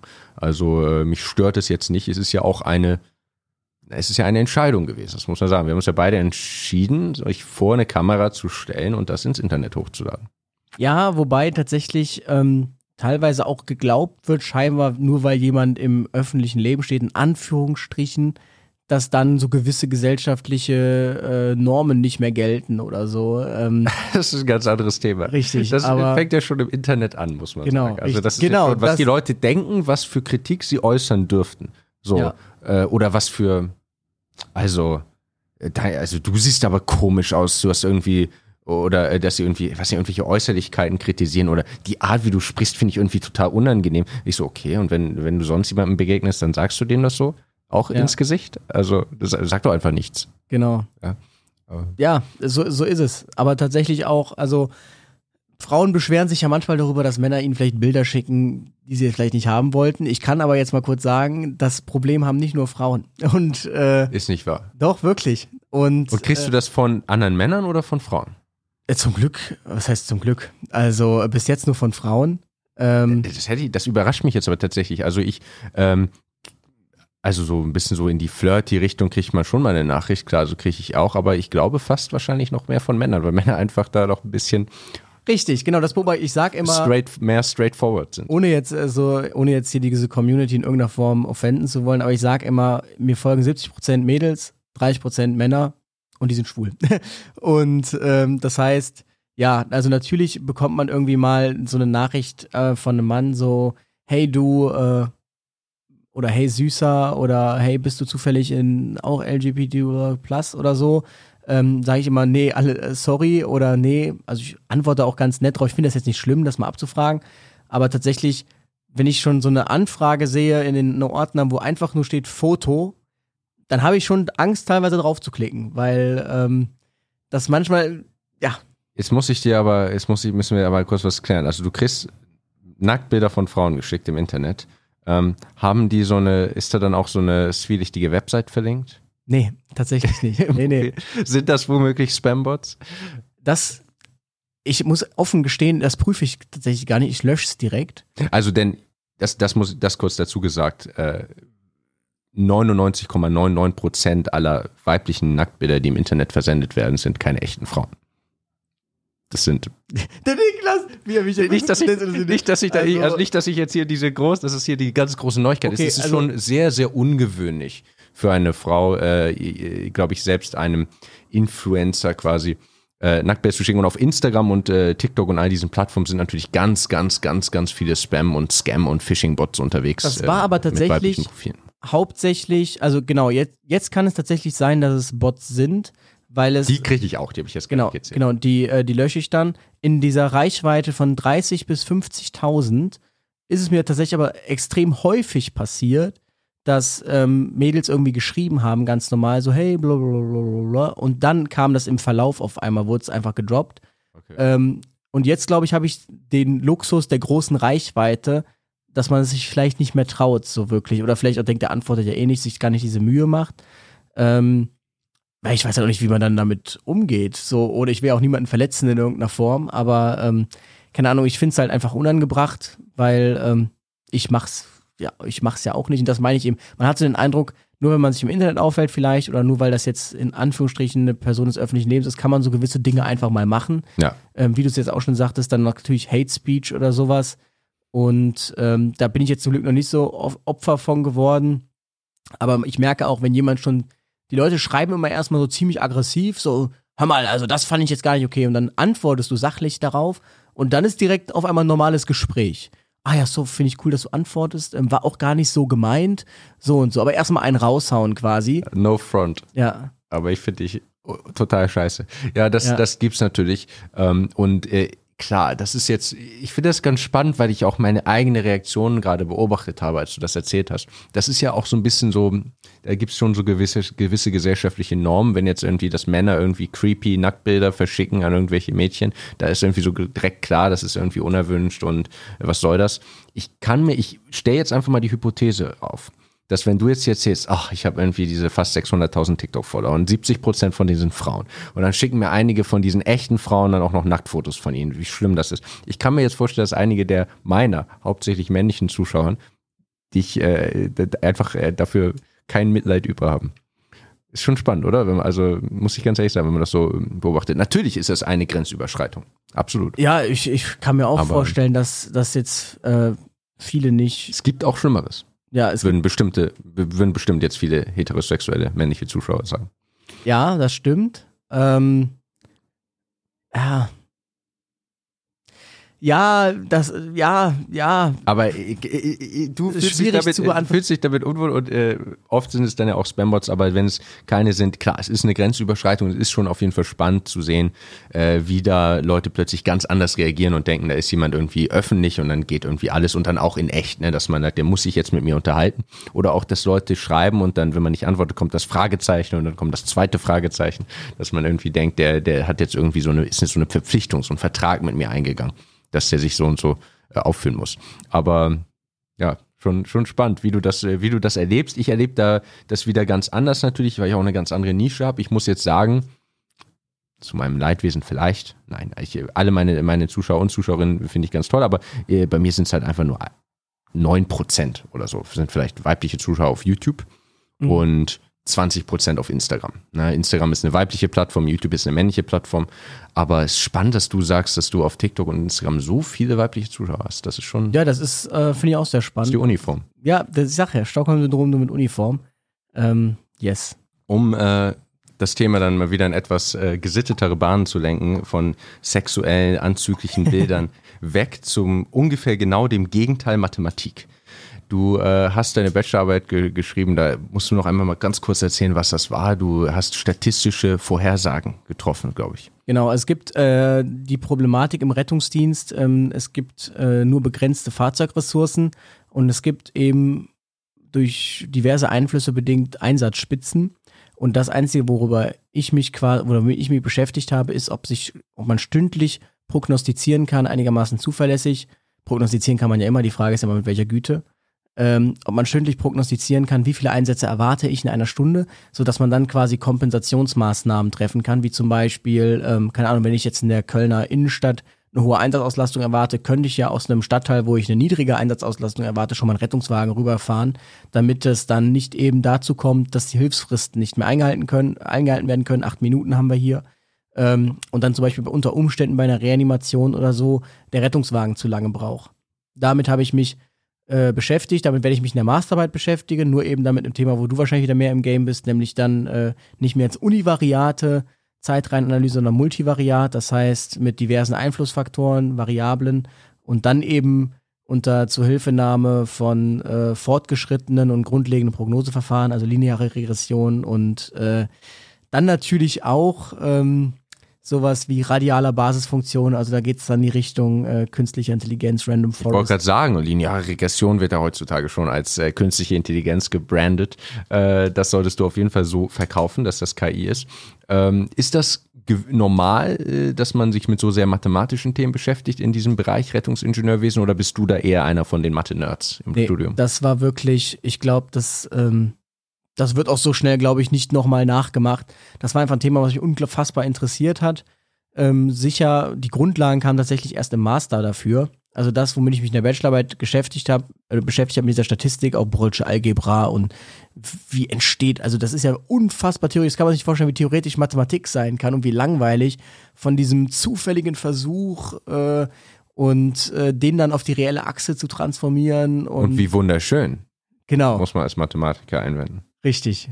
Und äh, vor allem diese ganzen Zeichen zu verstehen dann, ne? Ja. Und ähm, Genau, damit, das kam tatsächlich erst im Master die Grundlagen dafür. Ich habe mich da aber reingearbeitet, weil ich das Glück habe, dass ich festgestellt habe in meinem Leben, wenn ich mich für etwas wirklich interessiere, dann kann ich mich auch schnell auf ein Level reinlesen oder da kann ich mir das erarbeiten einfach, wenn ich die Zeit dazu habe. Also ich saß dann zum Beispiel an so drei Sätzen an mathematischen, saß ich dann vielleicht schon fünf Tage und habe wirklich nur jedes einzelne Wort und dann das aufgezeichnet und äh, mir dann visualisiert, okay, worum geht's hier oder was möchte man hier eigentlich gerade ver vermitteln?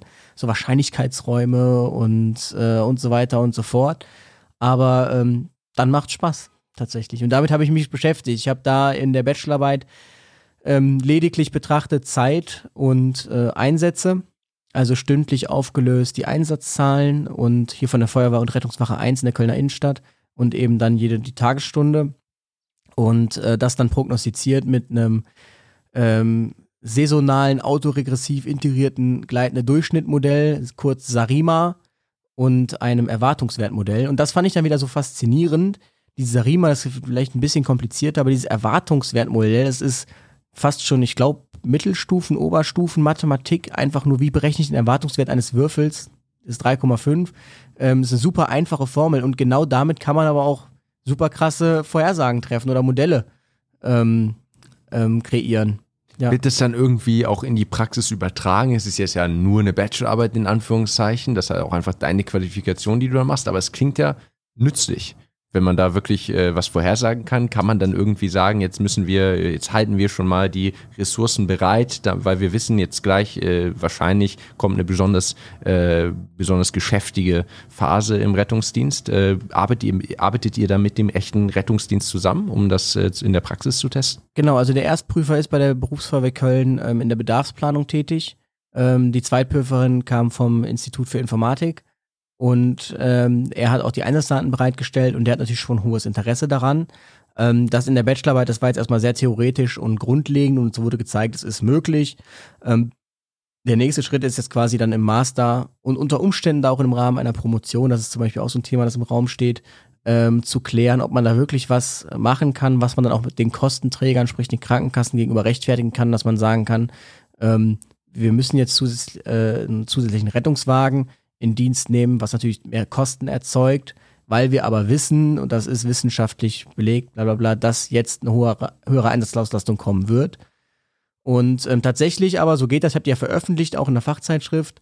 Und ich hatte dann jetzt auch zuletzt eine Konferenz, eine Telefonkonferenz mit einer ähm, relativ größeren ähm, Unternehmensberatungsfirma in Aachen, die unter anderem auch das Telenotarzt-Projekt ausgerollt haben. Und die starten jetzt ein Projekt Pre-Resc, heißt das. Und das beschäftigt sich eben nämlich genau damit, nämlich der Vorhersage von Rettungsdiensteinsätzen.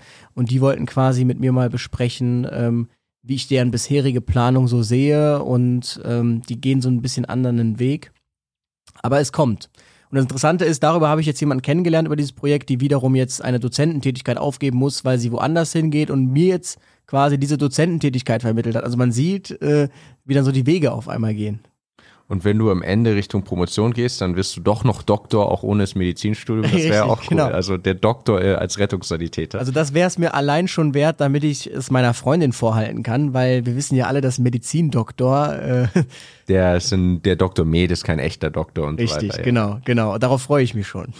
das das wäre auch sehr cool. Ich, das würde auch, glaube ich, sehr gut nochmal in dein Branding passen. Der Doktor Rettungssanitäter auf äh, TikTok und Instagram. Sehr, sehr cool. Vielleicht zum Abschluss äh, für mich sind das Coolste wirklich äh, diese Einsatzstories, auch für viele Podcast-Hörer. Der Podcast ist ja unglaublich erfolgreich und die, so ganz schnell in die Charts aufgestiegen. Ich werde jetzt also nicht sagen, bitte für einen Sketch vor und mach irgendwelche Stimmen nach, aber hast du noch irgendeine coole Story aus dem Einsatz. Ich meine, du hast ganz viele. Äh, du hast sie ja auch schon ganz oft erzählt, kannst also vielleicht so eine der, der beliebtesten nehmen, ob das jetzt besonders blöd oder besonders nett oder besonders aufregend war, auch wenn du sie schon mal erzählt hast. Irgendeine, die du uns noch mitgeben willst. Ich kann eine erzählen tatsächlich. Ähm, es ist äh, eigentlich so die Never-Ending Story. Und zwar äh, 3 Uhr morgens, hat uns gerade ins Bett gelegt und auf einmal äh, geht der Melder. Ich höre nur den Kollegen nebenan schreien. Das ist jetzt nicht deren Ernst. Mit deren meinte er die Leitstelle. Und äh, die hat uns einen Einsatz geschickt. Ich guckte dann drauf, da stand noch technische Hilfeleistung klein ein Rettungswagen, ein Löschfahrzeug morgens um 3 Uhr zu einer Gaststätte, Meldung, adipöse Person steckt im Taxi fest. Und äh, es war tatsächlich dann Lage wie gemeldet. Also da war eine sehr alkoholisierte Person, die etwas beleibter war. Das war jetzt aber nicht unbedingt ausschlaggebend. Der Hauptpunkt war Alkohol. Also Kinder, trinkt nur so viel, wie ihr auch vertragt. Hat nämlich versucht, ins Taxi einzusteigen ähm, und dann ist ihm die Schwerkraft irgendwie so ein bisschen zum Nachteil geworden. Die hat ihn dann nämlich äh, fallen lassen in den Fußraum zwischen Fahrersitz und Rückbank. Und dort steckte er dann sprichwörtlich fest. Und ähm, konnte da nicht raus. Nee, allein. die Freunde waren auch völlig überfordert. Der, der lag halt einfach da voll auf dem Und die konnten ihn da nicht raus. Nee, die waren ja auch alle völlig betrunken. Und dann äh, muss man sich vorstellen, da fährt ein Rettungswagen und Löschfahrzeug. So viel zum Thema, wir retten Menschenleben. Äh, Warum fährt das dann, Löschfahrzeug? Ähm, weil es ja ein technischer Hilfeleistungseinsatz war, die steckte ja fest, dann mussten die quasi den rausziehen. Die haben dann wirklich einer durch den Kofferraum, der andere von rechts, der andere von links, haben ihn dann da rausgezogen, sich noch sehr darüber echauffiert, dass man hier um drei Uhr morgens die Feuerwehr ruft. Und ähm, ja, der Patient ging dann auch ins Krankenhaus, weil er zu betrunken war. Aber äh, das sind dann so, so, so Paradoxen, wo ich immer denke, siehst irgendwie einen Rettungswagen blaulicht vorbeifahren, denkst, oh mein Gott, da ist was passiert und dann äh, fährt er zu sowas, ne? Aber tatsächlich, die erzähle ich jetzt so ganz kurz, die coolste Story, finde ich. Ähm, da hatte ich ein super cooler Nachtdienst, aufregend. Ähm, aufregend ist immer, wenn man viel mit jungen Menschen auch zu tun hat irgendwie. Und ich finde das immer schön, wenn man Samstag Nachtdienst hat und so ein bisschen durch die Stadt kommt auch. Und man kann zwar nicht selbst feiern gehen, aber man kriegt so ein bisschen einfach diesen Samstag-Nacht-Flair mit. Und das finde ich immer ganz cool. Und diesen, da sind wir wirklich nur, keine Ahnung, sind wir erst in die Eishalle gefahren und dann waren wir um 1.30 Uhr oder so hatte eine Studentenparty angerufen, weil über ihr haben sie gehört, dass jemand am Klopfen war. Da ist ein älterer Herr gestürzt, einfach nur aus dem Bett gerutscht. Wir haben den wieder ins Bett dann gebracht, ähm, sind dann noch kurz runter. Die meinten, ja, wollte ich noch einen Kuchen essen? Da haben wir noch ein Stück Kuchen gegessen. Sind dann äh, die Anerkennung. Sind dann in den Rettungswagen und dann ähm, wurden wir geschickt zu einer Diskothek. Und da waren dann drei Mädels, die hatte angerufen für ihre Freundin, die in der Mitte war, die völlig im Liebeskummer war und betrunken und ich will zu ihm, der ist nach Wien gezogen. Und es war halt nichts fürs Krankenhaus, aber wussten jetzt halt auch nicht, die Taxi wollte die halt auch nicht mitnehmen. Und dann ähm, haben wir gesagt, komm, wo wohnt ihr? Und dann meinten die wohnten zwei Straßen weiter, dann haben wir sich nach Hause gefahren. Und ähm, das war einfach irgendwie, also man darf es natürlich nicht zu laut sagen, äh, sonst rufen die Leute jetzt nur noch an, weil sie denken, der Krankenwagen fährt die nach Hause. Das äh, hat natürlich nie stattgefunden und wir haben denen auch gesagt, hör mal, wenn jemand fragt, ihr seid mit dem Taxi hier nach Hause gekommen. Und ähm, ja, das war einfach, einfach eine super coole Nachtschicht. Ne? So macht's dann irgendwie Spaß. Luis, ich bedanke mich im Namen äh, aller Zuschauer und Zuschauerinnen und der Gesellschaft für diesen, die wichtige gesellschaftliche Arbeit, die du leistest, ob das jetzt Taxifahrten sind oder ob das sind Menschen, die du aus dem Taxi ziehst. Genau. Äh, auf jeden Fall eine ganz, ganz wichtige Rolle und eine wichtige Funktion, die du hast und schön, dass du die Zeit dafür findest, trotz deiner ganzen anderen ambitionierten Projekte und deines Studiums, das du jetzt bald dann hoffentlich erfolgreich abschließen wirst. Vielen, vielen Dank, dass du dir die Zeit genommen hast, dir dich hier äh, in mein Hotelzimmer zu begeben und in meinen Podcast. Vielen Dank. Sehr, sehr gerne. Danke für die Einladung und viel Erfolg am Dienstag. Dankeschön. Louis Teichmann, meine Damen und Herren, aka 5 Sprechwunsch. Ihr findet ihn überall in den sozialen Medien und sein Podcast heißt Retterview. Ein Podcast, in dem ich selbst kommenden Sonntag zu Gast sein werde und wie das zusammenpasst, erfahrt ihr dann. Ansonsten habt ihr zweifelsohne mitbekommen, dass diese Folge aus einem Hotelzimmer aufgenommen wurde. Wenn die Folge erscheint, dann bin ich bereits seit ungefähr einer Woche in Deutschland unterwegs und werde noch einige weitere Wochen durch viele deutsche Städte reisen, um mich mit anderen YouTubern zu treffen und mit einigen von euch. Wenn ihr Lust habt, folgt mir auf Instagram für die Updates und um euch vielleicht mit mir zu verabreden. In jedem Fall heißt das, dass es viele weitere Podcast-Folgen dieser Art geben wird und auf meinem YouTube-Kanal natürlich Vlogs und jede Menge anderer Real-Life-Content. Freut euch drauf und macht es gut. Bis nächste Woche.